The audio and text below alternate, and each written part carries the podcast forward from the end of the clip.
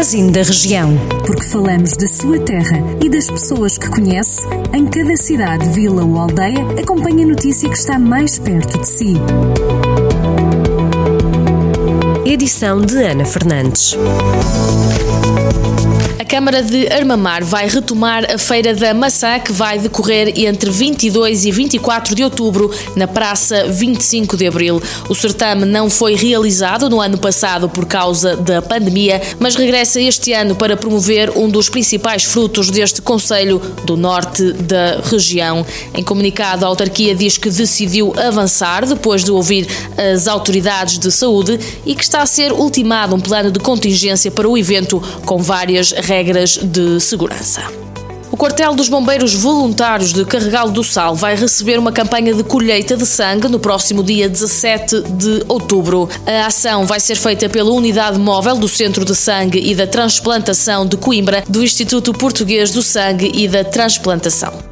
A mulher do candidato do PS à Câmara de Castro Daire fez questão de ir votar, apesar de estar em isolamento profilático e impedida de sair de casa, de acordo com as normas da quarentena aplicadas pela Direção-Geral de Saúde. Fernando Carneiro, que não fez os últimos dias de campanha, testou positivo à Covid-19 e a esposa foi considerada contacto de risco. A GNR foi chamada à mesa de voto, mas quando lá chegou já não encontrou Aida Ferreira, que, ao que o Jornal do Centro terá entrado em isolamento a 23 de setembro. Para já, a GNR tomou conta da ocorrência, mas ainda está a estudar qual o enquadramento ao nível legislativo a aplicar neste caso.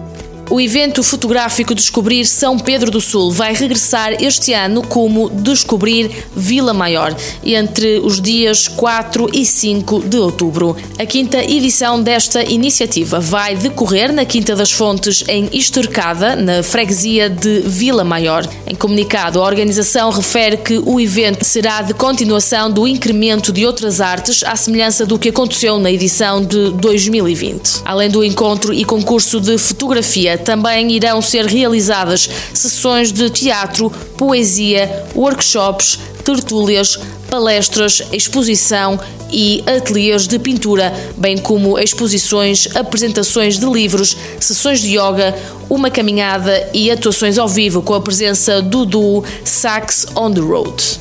Estas e outras notícias que pode ler na íntegra em jornaldocentro.pt. Jornal do Centro, a rádio que liga a região.